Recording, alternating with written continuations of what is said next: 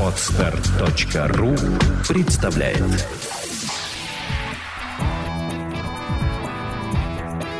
Александра и Андрей Капецки в лучшем психологическом подкасте «Психология, мифы и реальность».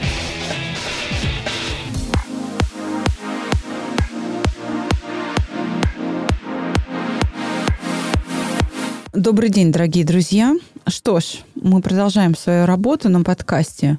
Со мной, как мы вам и обещали, мой любимый муж Андрей Капецкий. Добрый день, дорогие друзья. Рад вас виртуально видеть, слышать. Обнимаю с Новым годом, с наступившим. Счастья вам, с Рождеством прошедшим. В общем, Скоро ш... уже крещение, сейчас идут святки. Да, чтобы у вас в вашей жизни все было хорошо, все было замечательно, и вы от нее только радовались. Потому что сегодня мы будем говорить об очень грустном явлении в нашей жизни, об одиночестве. Мы уже выпускали выпуск об этом как-то давно. Да, был у нас эпизод подкаста. В каком, наверное, в шестнадцатом году или в пятнадцатом? Давненько. Но в общем мы видим тенденцию, что дела не улучшаются. Почему-то нам захотелось об этом поговорить.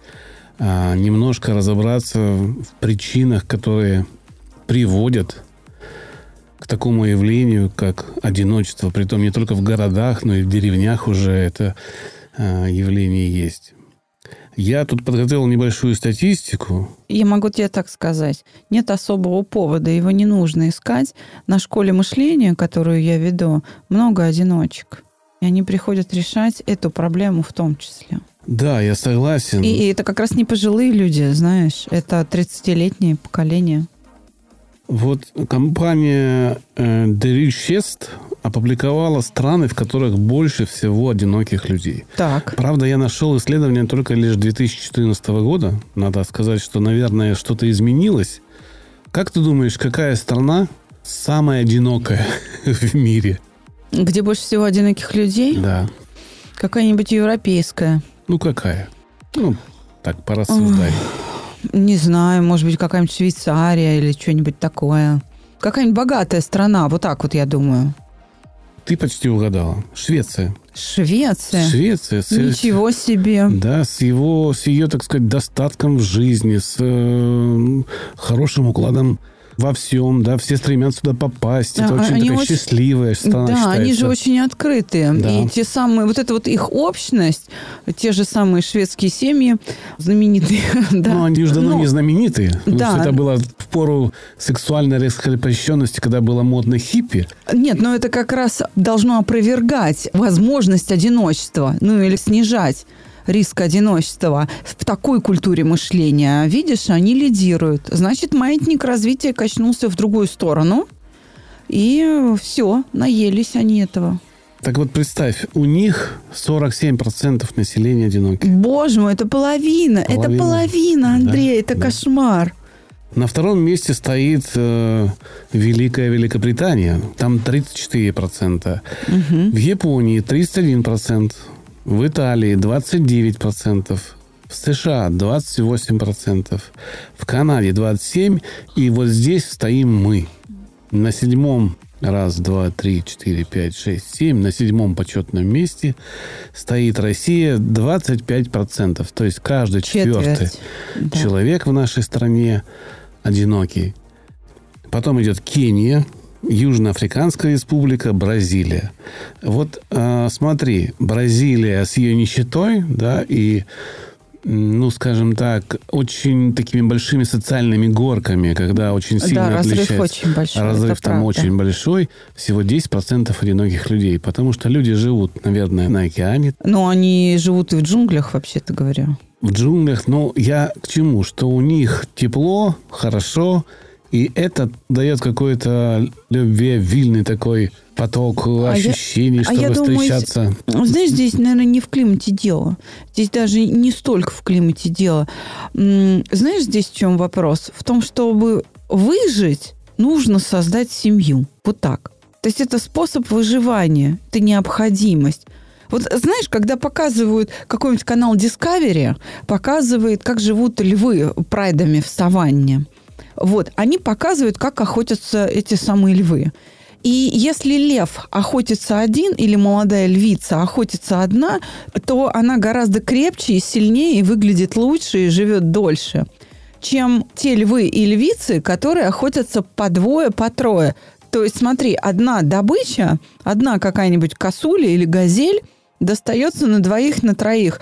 Соответственно, это мясо делится на всех участников охоты, и порция получается меньше. Понимаешь? А у людей таким образом все наоборот. Люди выживают благодаря созданию семьи. Вот так я думаю. Ну, на самом деле, в социологических э, исследованиях и вообще в институтах социологии, психологии очень много проводилось исследований, чтобы понять причины. Так, я, я вижу у тебя куча э, листочков приготовлено. Что? Нет, всего два у меня. Но на самом деле очень обидно, что э, выявляет две основные причины. Так. Э, Я думаю, что их больше, но вот компания, которая проводила это исследование, выявляет всего две причины Так. основные. Первая – это сексуальная революция. А, Как ну, ни странно, понятно, да. да.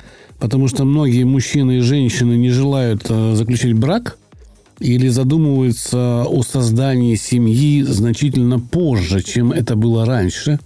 А, А там- уже здоровья не хватает, что-нибудь Нет, такое? нет, не, не из-за этого. Я думаю, что об этих причинах мы поговорим чуть позже. Так, Вот, женихов в возрасте 18-24 года, такой самый сочный, да, в мое время это... Ну, самые свадьбы, сам- наверное. Да, самые свадьбы были. Стало на 48% меньше. это практически половина. То есть это уменьшение создания семьи ведет к тому, что, в принципе, мы идем по пути ум- уменьшения популяции человечества. Это тенденция такая, да?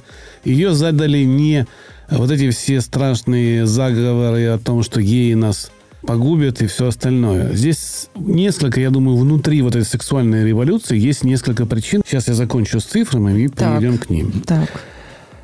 Ну, это Количество невест сократилось на 42%. Ну, то есть практически одинаково. Женихи 48, невесты 42%.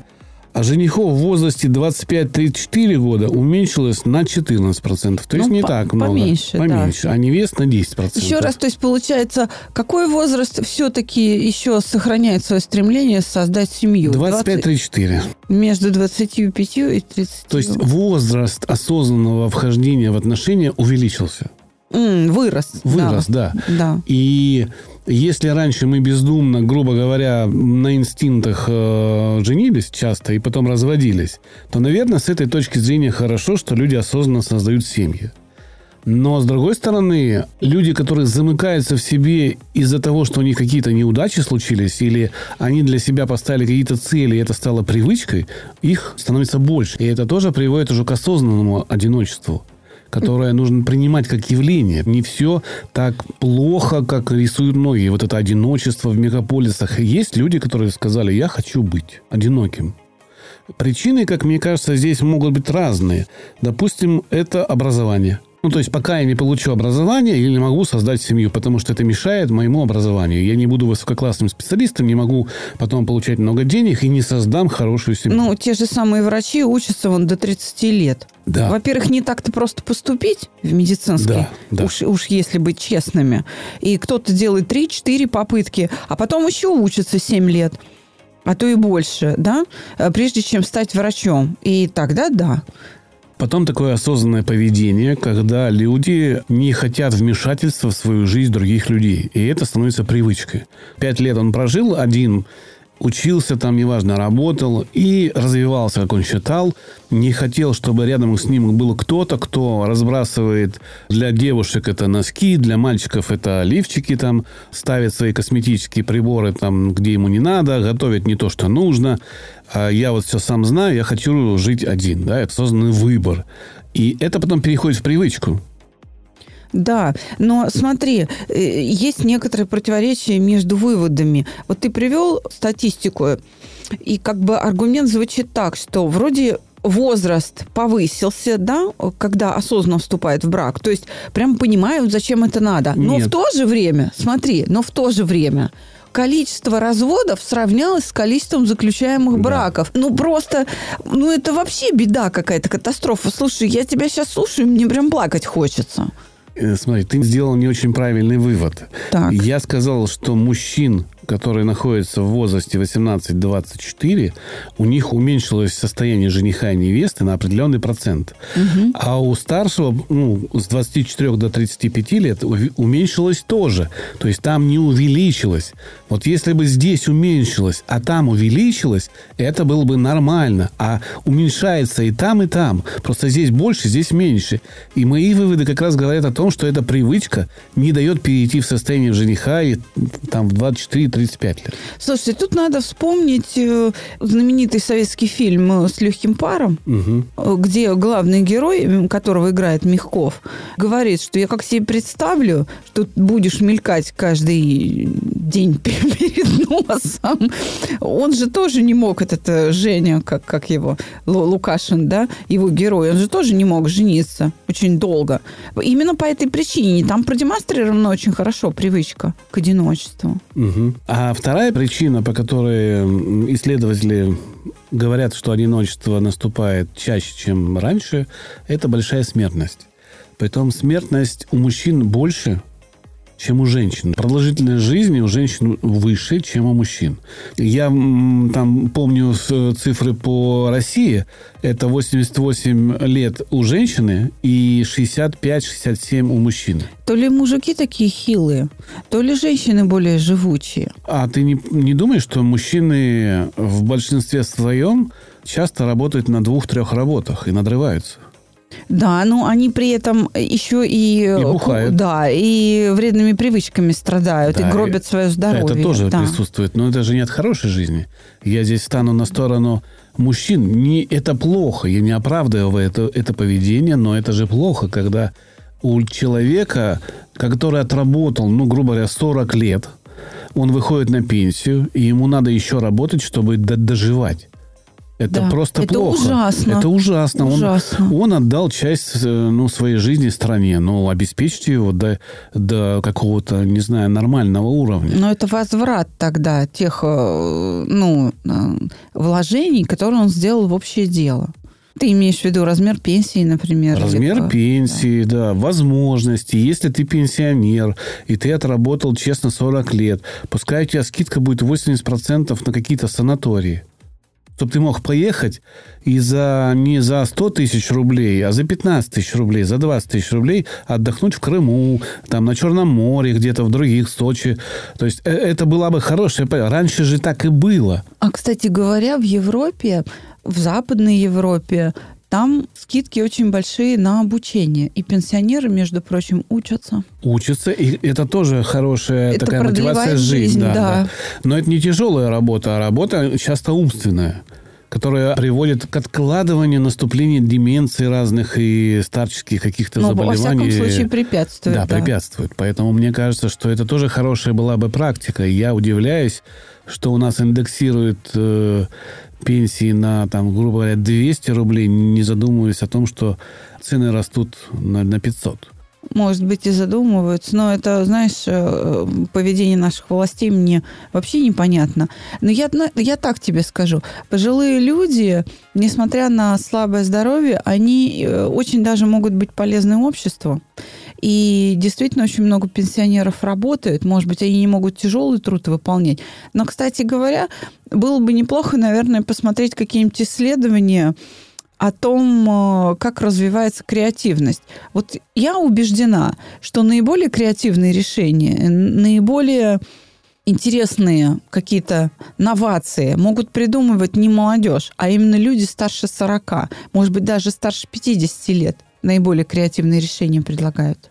Я с тобой полностью соглашусь, но у нас... Все-таки речь, опыт жизненный. Речь идет не о том, что у людей старшего возраста что-то должно быть, ну, как бы лучше. Мы сейчас говорим об одиночестве. Это мы так немножко с тобой нырнули в какую-то другую сторону. Давай вернемся к Я тому, просто что... хочу сказать, что люди могут приносить пользу обществу и тем самым не быть одинокими, потому что они могут быть вовлечены в эту общественную жизнь. Я вот про что.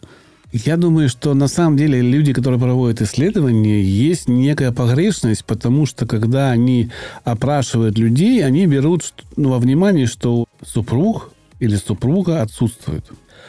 Есть же еще дети и внуки, и этот человек не может полностью считаться одиноким. потому что дети часто заботятся о родителях, родители заботятся о детях, и там уже другая жизнь наступает, хотя фактически он считается одиноким человеком. Но люди могут быть и брошенные.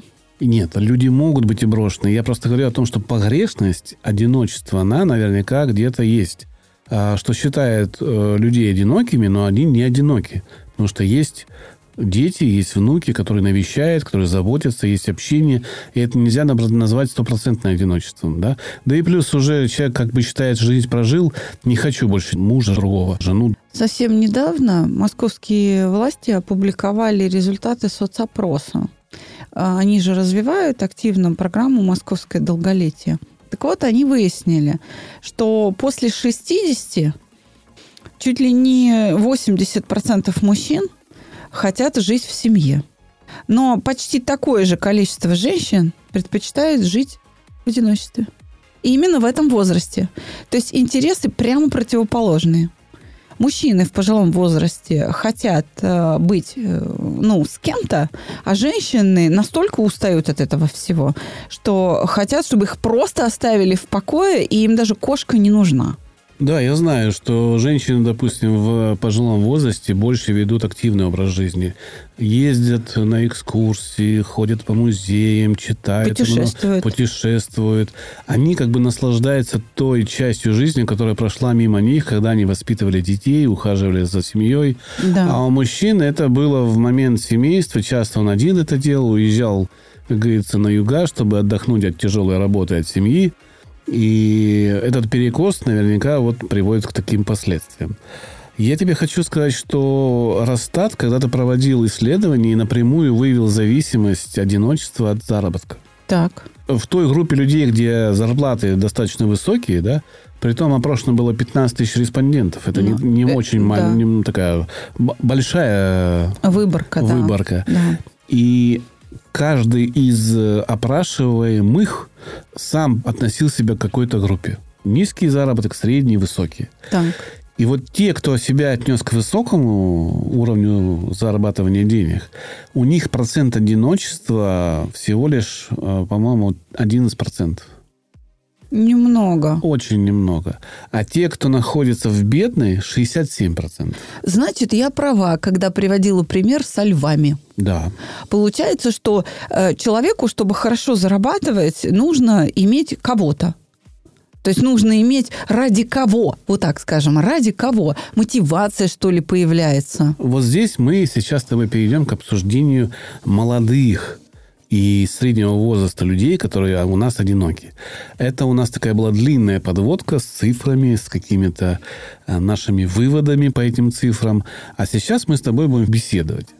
Давай. Так вот, как ты думаешь, я сейчас перечислю свои причины, а ты скажешь, я прав или не прав?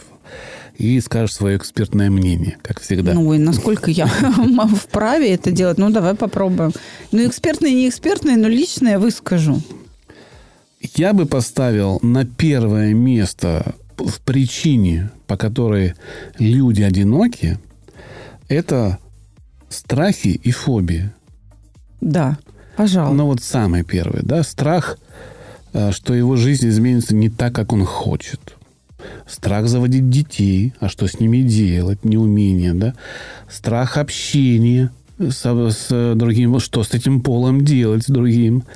И мне кажется, что это такая очень серьезная проблема, потому что эти страхи ведут к тому, что поведение человека искажается, и он себя ведет, как называют э, многие люди, часто раньше называли таких э, девушек снежными королевами, да, а мальчиков называли всех ну, убежденные холостяки были. Ну, да. и, и я хочу сказать, что есть еще одна причина, чего бояться. Подожди. к страхам я бы еще добавила э, родственников. Родственников. Да, люди не представляют себе, как общаться с родственниками того, кого ты любишь.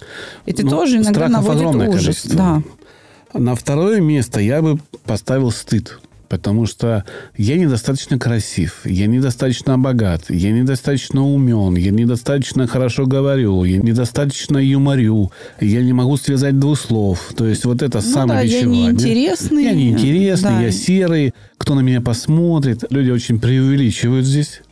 и получают, собственно говоря, вот это одиночество, потому что думают о себе вот таким образом. И на третьем месте почетном это обиды.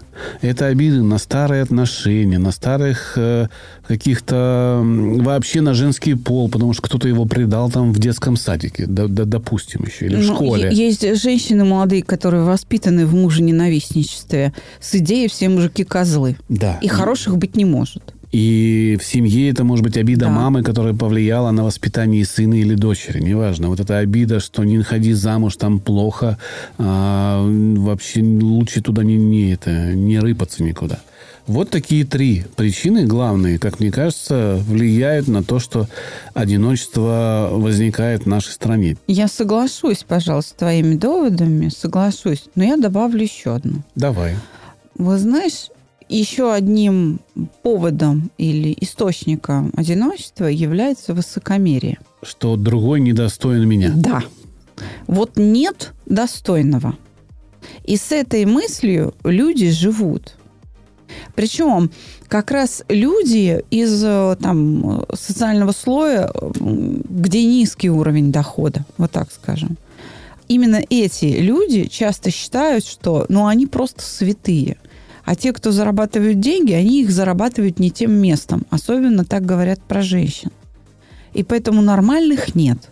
И поэтому вот он такой весь или она такая вся из себя звезда, что как бы не барское это дело вообще там с ними общаться. Ну вот так, правда, э, высокомерие часто является источником таких проблем, как одиночество. Знаешь, если одиночество желанное, то тогда это стоит называть или ну, именовать уединением. Когда человек уходит в уединение, он может этим наслаждаться. Как вот мы сейчас обсуждали женщин старше 60 там, лет, они наслаждаются этим уединением. Никто их не трогает. Ни- никому они не нужны. Слава богу. Понимаешь, они настолько задерганные, что они хотят вот тишины длительной такой. И это приносит им радость. Правда приносит радость. Поэтому сказать, что они страдают от одиночества, будет неверно. А вот можно ли считать одинокими людьми тех, кто живет с партнером, но не женится или не выходит замуж? Знаешь, тогда надо э, погружаться как бы в процессы психики и говорить об одиночестве как о переживании, а не как о каком-то социальном явлении. Знаешь как? Испытывать чувство одиночества и жить одному – это не одно и то же, Андрей. То есть все-таки есть, наверное, какая-то часть людей, которые могут быть одинокими и в отношениях. Конечно. Есть люди, которые чувствуют себя очень одиноко в семье, в многодетных семьях. Они себя чувствуют очень одиноко. Очень много подростков, школьников чувствуют себя одиноко. Отсюда и все эти ужасающие истории с синим китом, с шаромированием, с самоубийствами, потому что они себя чувствуют одиноко. Они не обучены общаться. Общение для них э, смысла не имеет. Они не понимают, зачем это делать. Они просто не понимают, не, не испытывают от этого удовольствия, несмотря на то, что у них они обеспечены всеми э, электронными системами, средствами, гаджетами для м, дистанционного общения. То есть им не хватает просто живого общения с родителями. Родители... Между уд- собой. Нет, а родители удовлетворяют желания или потребности ребенка, не общаясь с ним, тем самым думая, что они делают благо, так как человек может найти все знания типа там. В том смысле, интернете. что он одет, обут, накормлен. Да, да, и все, и ему ничего не надо. И все остальное сделает как бы само, сама жизнь. Ну, вот они же так росли, я же так вырос, я же как-то выжил. Но на самом деле очень много детей сейчас психологически сломлены. А у нас школа стала чем-то, как раньше, ну, не как раньше, а вообще как армия. То есть туда приходишь, там дедовщина сплошная. Да. А, Есть ран- такое, да, есть. Притом это, это проявляется уже во всем. Это проявляется и в одежде, и в навязывании вот этого культа АУЕ школьникам. И учителя молодые пришли, которым эти дети не нужны. Ну, Нет, ты знаешь, молодых учителей я бы не стала обвинять. А вот сказать о том, что у нас большая часть состава преподавательского выгоревшие, которые этих детей ненавидят, Многие очень э, в состоянии профессионального выгорания приходят в школу. Очень многие. Послушай, далеко ходить не надо. Наша дочь заканчивала школу, и э, весь класс жаловался на преподавателя математики, очень пожилую женщину, которая цеплялась ко всему. Она ставила двойки э, не за знание математики, а за то, что не в той юбке пришла, не ту прическу сделала, еще что-то. То есть она умудрялась говорить детям, э, что тебя родители не любят, э, зачем они тебя вообще тогда родили. Ну, это печально. И, ну, то есть, э, и это было сплошь и рядом. Профессиональное выгорание педагогического состава – это тоже проблема. Но здесь нам тогда придется вспомнить с тобой наш цикл э, выпусков «Код речи». И моего любимого полковника военно-медицинской службы Алексея Александровича Биркина, который разработал эту систему, у него э, было проведено порядка 40 исследований, выполнено это за последние пять лет два президентских гранта, все это опубликовано нескольким десяткам статей в Вестнике московского образования, э, о том, что происходит в школах с учебниками. Что интеллектуальные нагрузки, текстовые нагрузки, превышают возможности взрослого мозга в 4-5 раз. То есть ребенок, открывая учебник а, по химии, по физике, он не понимает содержимого. Он тратит колоссальное количество ресурсов своих просто на то, чтобы понять, о чем там написано. Иными словами, учебники написаны не по-русски.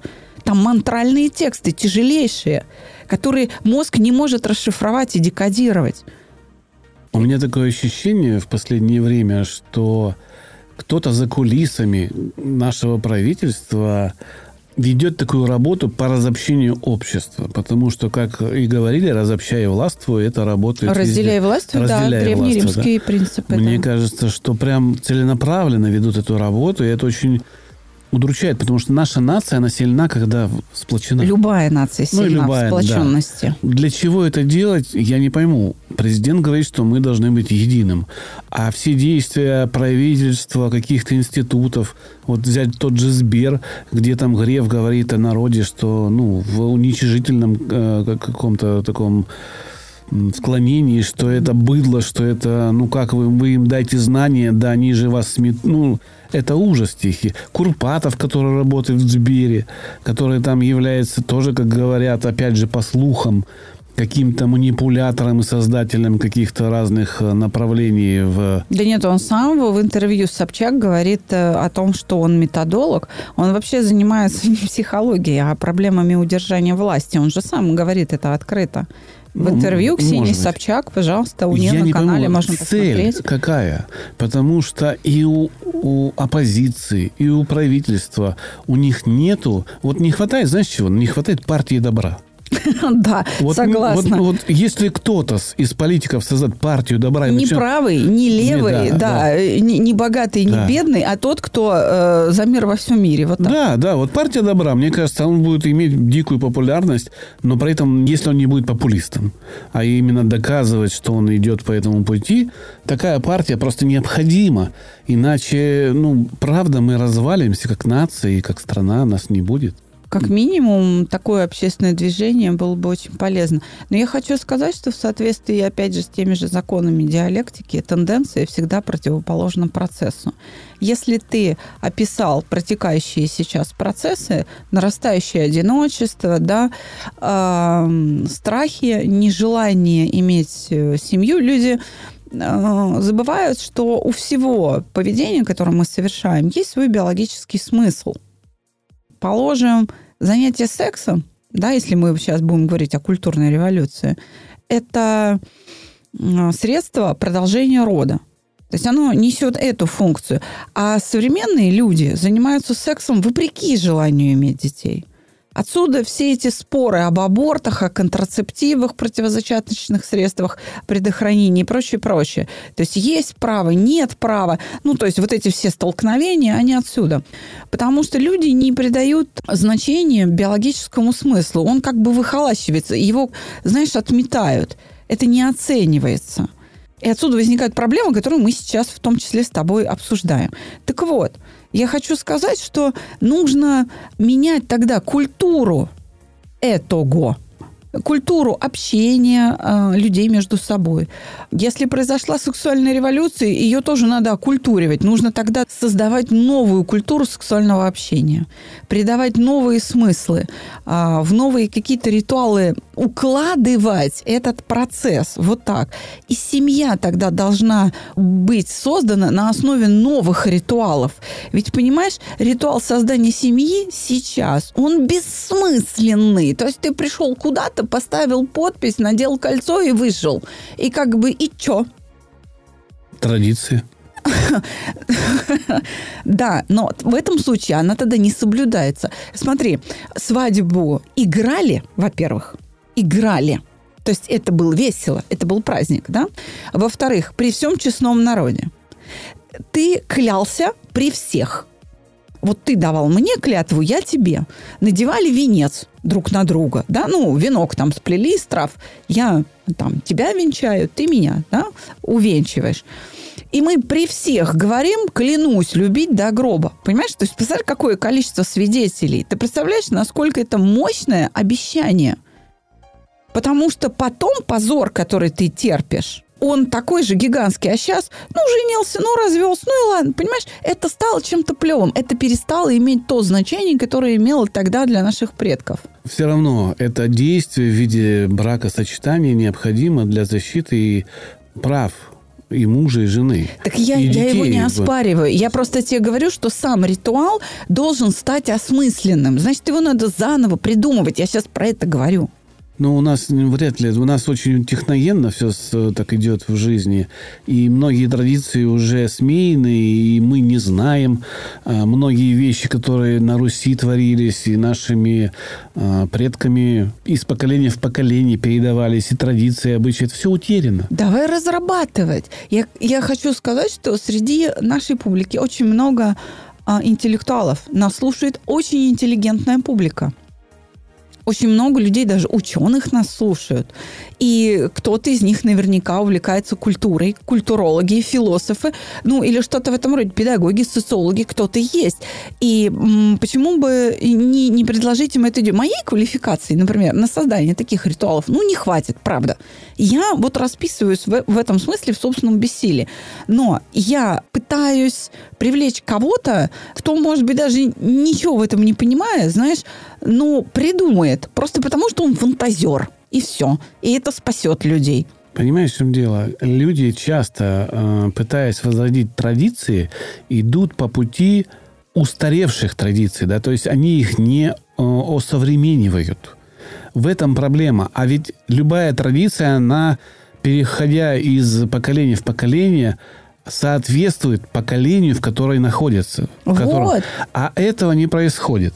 И поэтому, когда выходит, грубо говоря, русский народный хор, я очень уважаю э, искусство наших предков, да, но это иногда бывает для молодежи скучно по сравнению с Моргенштерном, да, которого, которого они там слушают. Это скучновато. Почему бы не сделать нечто, что вот сделали недавно Киберферма. Помнишь, где да. а, на да, да, значит, да, да, ролик да. был, да, где с роботами. А, там, правда, тоже показан такой немножко не совсем свежачок, да, русского человека. Мы не такие, мы не в тельняшках, да. И на ферме даже уже не так ходят. Но это собирательный образ сегодняшнего представления о традициях. Там песни переделанные звучат, устой показан, да, деревенский.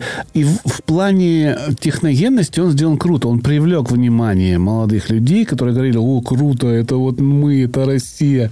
Я бы его просто немножко облагородил бы, да, сделал бы его и понятным, но не таким поверхностным, что ли. Ну, вот как нас представляли из-за рубежа с водкой, с медведями, там, да, мы гуляем в шапках-ушанках.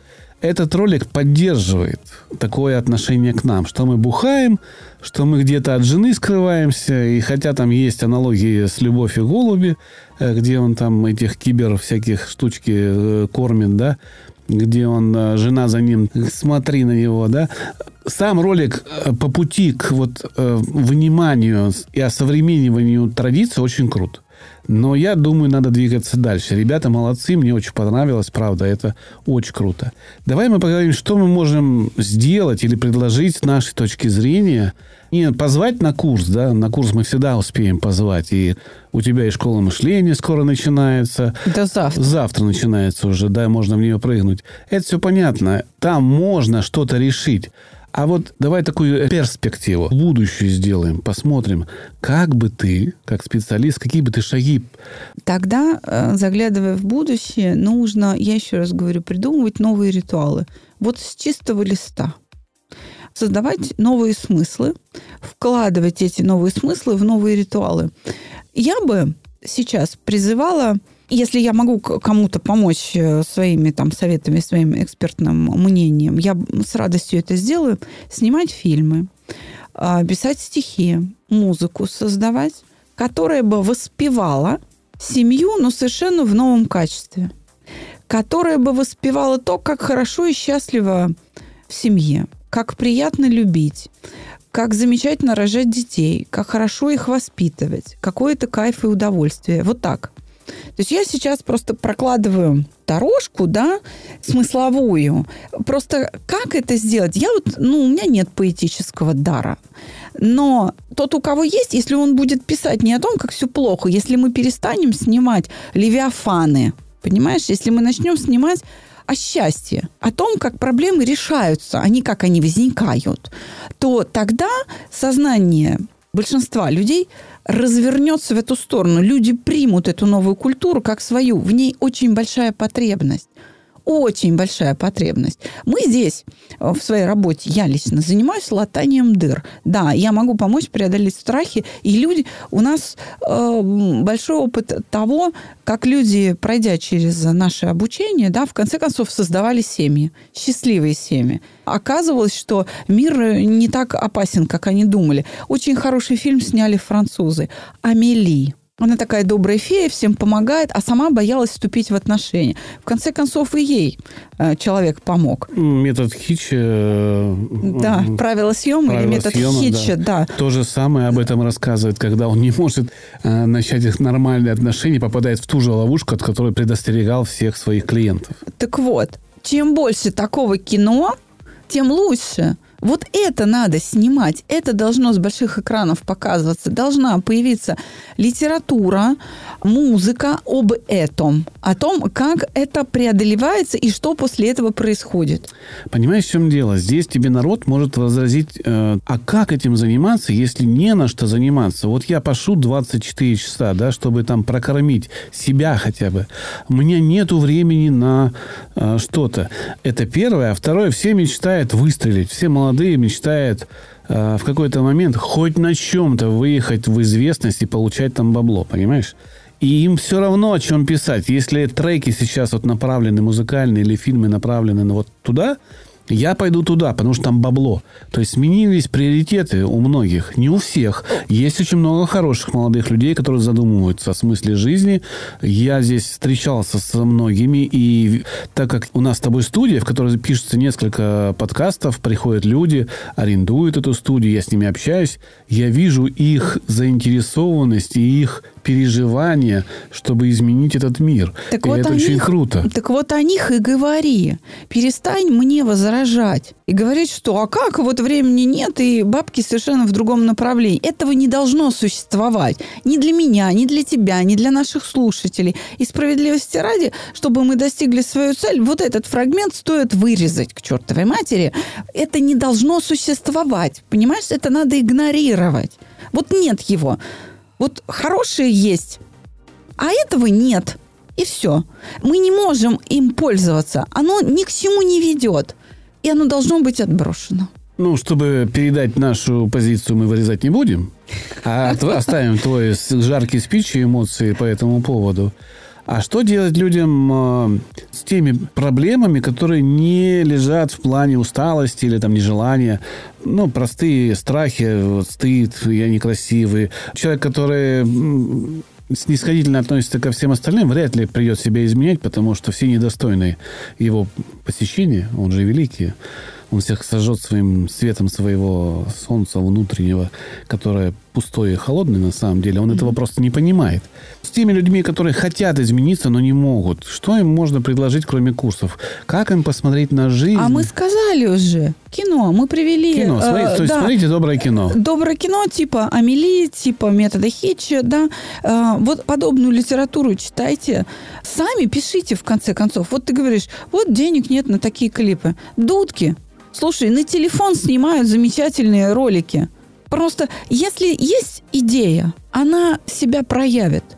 Она будет даже снятая на коленке, вызывать восторг, и это будет великолепный, замечательный вирусный ролик, который люди подхватят. У меня последний вопрос к тебе в завершении нашего такого философского диспута, если его можно таковым назвать, где я что-то тут э, высказываю непонятное, а ты очень хорошо отвечаешь. А, Скажи, как ты относишься к надписям на машинах «Еще мужа, еще жену» и номер телефона? Честно говоря, я не знаю, как к этому относиться, но просто как к надписям достаточно нейтрально. Скажем так, ведь это иногда просто ну, способ э, такой, ну, покрасоваться, что ли. Знаешь, это иногда... Выпендриться. Да, выпендриться. Это не всегда имеет хорошие э, намерения. Вот так. Но, с другой стороны, это шаг отчаяния. Отчаяние. Да. Вот. И Я считаю, что и эти способы должны быть опробованы. Знаешь, э, что нужно делать? Нужно пробовать, пробовать, пробовать, пробовать, постоянно генерить новые версии, новые способы и порождать разнообразие этих способов. Э, Знакомство, вступление в отношения и попытки сделать их счастливыми. Чем больше разнообразия, тем легче делать отбор. Нужно сейчас порождать разнообразие этих способов, обретения счастья и избавления от одиночества. А потом наступит период, когда мы начнем выполнять отбор. И останется только лучшее, только самое эффективное, только то, что действительно в разы повышает нашу живучесть и нашу способность создавать семьи и быть счастливыми в этом. И это будет воспеваться в литературе. А, Появится живопись, фотография, а, музыка, появятся песни, танцы, может быть, какие-то новые появятся даже таким способом, да? Фильмы. Фильмы спектакли. обязательно. Все это появится, и мы начнем так жить. И я за это. Если кому-то нужны э, мои там мозги, мой опыт для того, чтобы дать идею какую-то, да? Мы Показать, готовы как, к да, творческим мы готовы к творческим экспериментам. коллаборациям. Да, и- творческие люди, можете обращаться. Александра вам придумает, куда смотреть и, и в какую, какую идею можно выразить и визуальную, и музыкальную. Она не может Чтобы это сама. было точно, да. Я но могу помочь. Сгенерить может. Поэтому пишите, и Александра с вами обязательно свяжется. Я может, думаю. быть, может быть, кто-то напишет стихи э, или музыку, мы ее готовы в нашем подкасте разместить. Давайте, жизнеутверждающие, все сюда.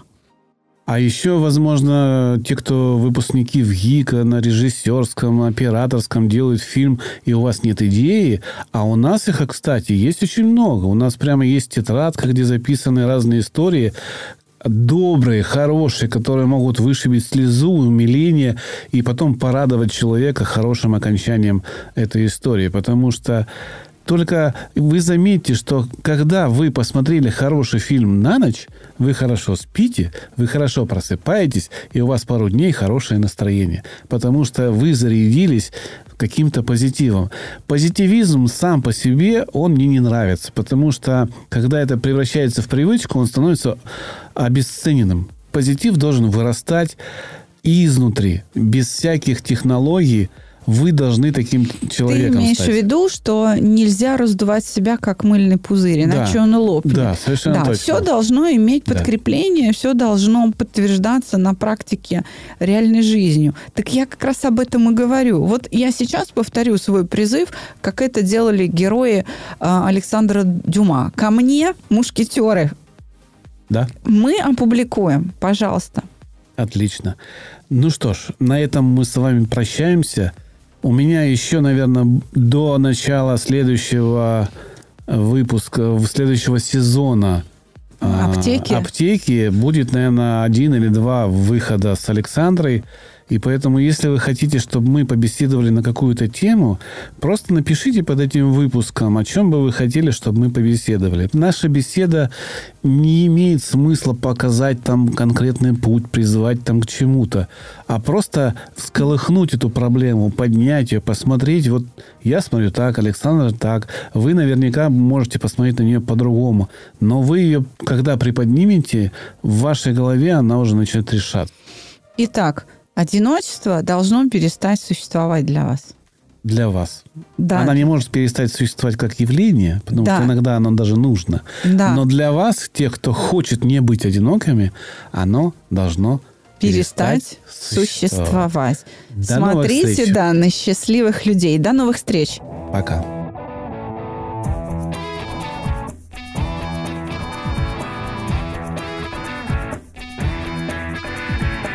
Психология, мифы и реальность. Слушайте каждый понедельник и четверг.